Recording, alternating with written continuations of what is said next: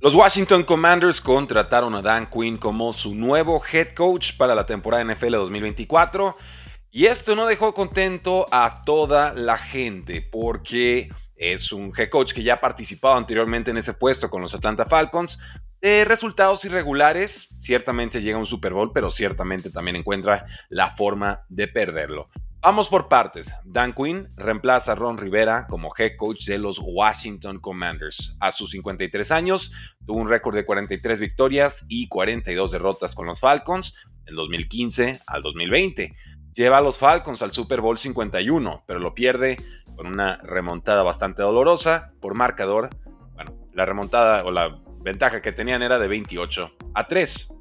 Eh, Dan Quinn pasó las últimas tres temporadas como coordinador defensivo de los Dallas Cowboys. Su ofensiva, o su defensiva, mejor dicho, fue número 5 en yardas permitidas, casi 300 por juego, número 5 en puntos permitidos, 18 y medio por partido. Esto la temporada anterior.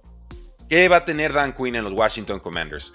Va a tener un equipo en reconstrucción, con el segundo pick global, y más o menos 70 millones de dólares en espacio salarial, lo cual es suficiente para reconstruir a cualquier franquicia de la NFL, pero por lo que he leído en redes sociales, muchos aficionados de Washington, y sí, sí existen los aficionados de Washington, en México también, eh, hubieran preferido una opción más ofensiva para este puesto de head coach, específicamente Ben Johnson, pero finalmente se queda con los Detroit Lions.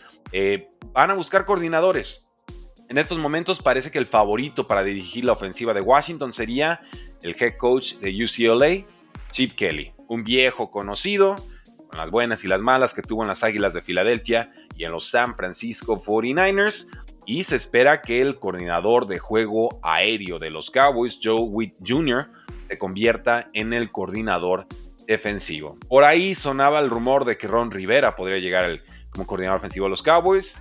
No está descartado, pero no es el favorito en estos momentos. Eh, todo esto que acabamos de ver, nos toca esperar. Hemos visto a head coaches que han tenido éxito en sus segundas oportunidades, head coaches que aprenden de sus errores iniciales. Llámese un eh, Bill Belichick que empieza en Cleveland Browns, hace algunas cosas bien, otras cuantas mal, termina siendo despedido y con los Patriotas el resto de la historia ya la conocen. Pero esto no siempre es cierto. Vamos con un Josh McDaniels, que tiene su tiempo en Broncos, la casa, regresa a los Patriotas, y luego tiene otra oportunidad en los Raiders y vuelve a fracasar. Entonces, con esto de los head coaches reciclados, de pronto no hay garantía alguna. Eh, creo que muchos merecen oportunidades, segundas oportunidades, pero ciertamente no meto las manos al fuego por Dan Quinn, ni, ni lo voy a estar condenando antes de ver a ciencia cierta qué es lo que va a suceder ahí. Pasamos a noticias del NFL Draft y nos confirma Colin Cowherd que, según él, eh, Williams quiere jugar con los Washington Commanders, que eso es lo que ha escuchado, y que este prospecto, el número uno probablemente en el próximo draft, no estaría tan contento de jugar con los Chicago Bears. En estos momentos, Chicago tiene el pick número uno global. Los Bears pues, controlan el futuro de Caleb Williams. Washington tiene el pick número dos. El tema es que Caleb Williams es de la zona de Washington, de Washington, D.C. Y, pues bueno, este miedo de Chicago de que de pronto le hagan una huelga, ¿no? Una, una Eli Manning, como la conocemos muchos, eh, podría provocar que este pick número uno global sea cambiado y entonces decían construir alrededor de Justin Field. Ahora, tampoco significa que la franquicia de Chicago esté en pánico, ni mucho menos. ¿eh? O sea, si ellos lo toman y dicen vas a jugar y Kelly Williams dice no, pues ya Kelly Williams realmente sale perdiendo más que Chicago en ese escenario, ¿no? Porque ellos, Chicago ya tiene el quarterback, puede buscar opciones, puede cambiarlo después de hacer la selección, puede hacer mil millones de cosas. Realmente el que no podría iniciar su carrera sería eh, Caleb Williams y sería un escenario muy, muy drástico, muy extremo, que no estoy realmente contemplando ni esperando en estos momentos. Pero esa podría ser la decisión. Vender a Caleb Williams o el pick, quedarte con Justin Fields o cambiarlo, o aplicar tu segundo pick global y pues bueno, quedarte con Drake May o Jaden Daniels, ya seas Washington o ya seas eh, Chicago. Esas serían las expectativas. Caleb Williams dijo en un post de redes sociales en vísperas de Navidad que los Bears no deberían seleccionarlo. Su padre también ha hablado públicamente sobre la importancia de llegar a una, y cito, buena situación. A lo que respondo, Washington no es mucha mejor situación que Chicago en años recientes, pero pues bueno, evidentemente él está haciendo su parte para caer en su destino favorito Pero la NFL no se va a tocar el corazón. Si lo quieren, lo van a tomar y si no quiere jugar, pues se va a aguantar. Normalmente así es como funciona esto de los contratos de novato en la NFL. Pasamos a noticias de Las Vegas Raiders y es que Cliff Kingsbury es el nuevo coordinador ofensivo. Fue seleccionado sobre Chip Kelly, sobre Alex Van Pelt, sobre Luke Getzi y sobre Mike Sullivan. Kingsbury tuvo un récord de 28 victorias, 37 derrotas y un empate como head coach de los Cardinals de 2019 al 2022. También supervisó una ofensiva que promedió 23 y medio puntos por partido, que fue número 15 en ese periodo. Entonces su ofensiva fue absolutamente promedio y mucho lo que quiso implementar de colegial, que eran ofensivas con 4 o 5 receptores, super spreads, estirando todo el campo. Realmente nunca lo pudo aplicar o consolidar en la NFL. Sin embargo, estuvo trabajando como analista ofensivo de USC y coach de quarterbacks en 2023. Él trabajó con Patrick Mahomes en Texas Tech del 2014 al 2016 y el talento con el que trabajaría con las Vegas Raiders incluye al receptor Devante Adams, al receptor Jacoby Meyers, al corredor Smear White y al tackle izquierdo Colton Miller. También se espera que Raiders consiga otro coreback en esta season, ya sea por la vía del draft, incluso en agencia libre. Con los Packers nos están dando algo de información sobre lo que será su offseason 2024. Eh, con Aaron Jones, el general manager de los Packers, Brian Gutekunst, nos dice que 100% espera que regrese este corredor superestrella al equipo en 2024. Aaron Jones se la vivió lastimado esta campaña, pero cerró muy bien. 584 eh, yardas, disculpen, para 102 acarreos. Serían 5.7 yardas por intento. Esto en los últimos 5 partidos de los Packers, incluyendo postemporada. Eh, Aaron Jones tiene 29 años y un impacto salarial, un cap kit de 17 millones de dólares para el 2024, que es una cifra altísima. Si se va a quedar, sí o sí tiene que reestructurar ese contrato. Eh, sin embargo, también nos dice Gutekunst que no está dispuesto a cambiar al cornerback Jair Alexander, quien ha llegado dos veces al All Pro. Eh, Alexander fue suspendido en semana 17, ha sido sujeto de, temas de rumores, ¿no? a dónde va, cómo va, si está feliz o no con el equipo descartado el asunto, no está Jair Alexander en venta. Y con Jordan Love nos dice Gutekunst que están más que dispuestos a darle una extensión a largo plazo a su nuevo mariscal de campo. Albert Breer predice que podría ser un contrato que valga 180 millones de dólares durante cuatro temporadas, que sería una calca de lo que firmó Daniel Jones con los Giants. Y creo que Jordan Love les puede pedir más que eso. ¿eh? Sí creo que 40 millones por cuatro años Suenan bonitos, pero realmente ya se está convirtiendo en el piso de un mariscal de campo medianamente competente en la liga. Creo que Jordan Love cerró bien y demostró más que eso.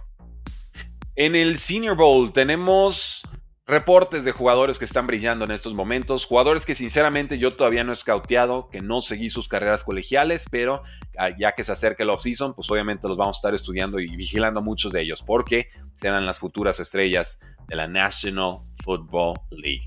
Muchos eh, draft insiders nos dicen que Quinion Mitchell, el cornerback de Toledo, ha sido uno de los mejores jugadores en este Senior Bowl.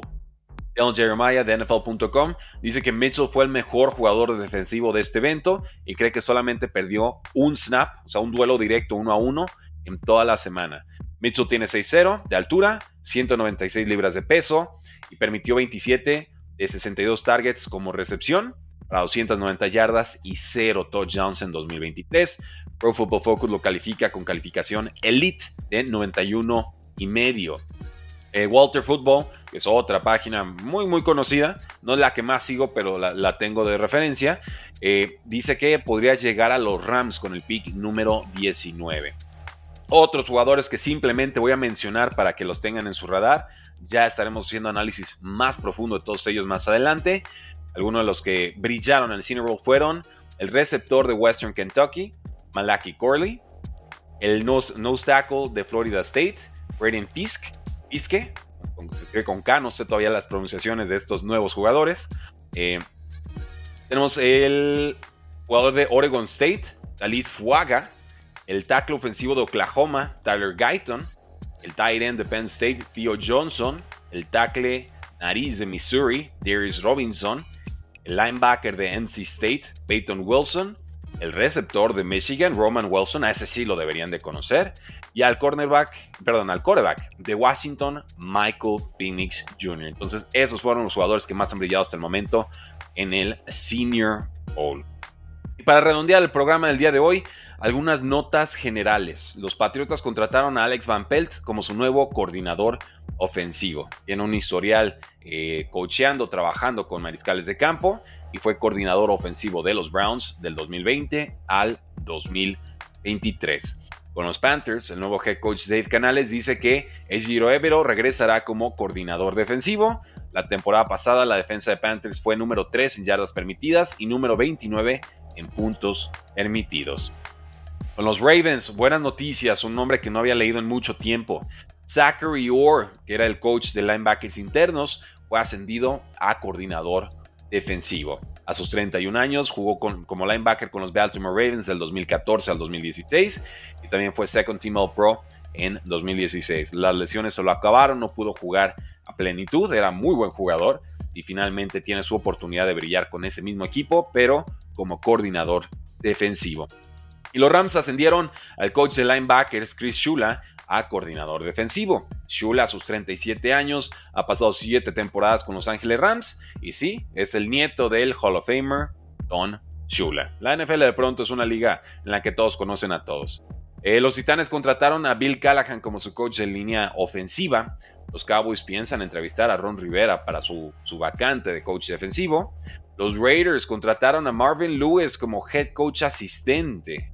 Eh, Frank Gore Jr. fue nombrado MVP del Shrine Bowl, sí, el hijo de Frank Gore Sr. Estuvo en el Shrine Bowl y viene para este draft. Y con eso, damas y caballeros, despedimos el podcast del día de hoy. No sin recordarles y pedirles que se suscriban a ese podcast 3 y fuera NFL en Spotify y en Apple Music y si pueden también en YouTube Music en ebooks, donde ustedes gusten, donde ustedes prefieran, descárguenlo, suscríbanse ahí, escuchen los episodios, son de 10 a 15 minutos, son de lunes a viernes y así pueden estar al tanto de todo lo que sucede en la National Football League, porque la NFL no termina y nosotros tampoco. si fuera.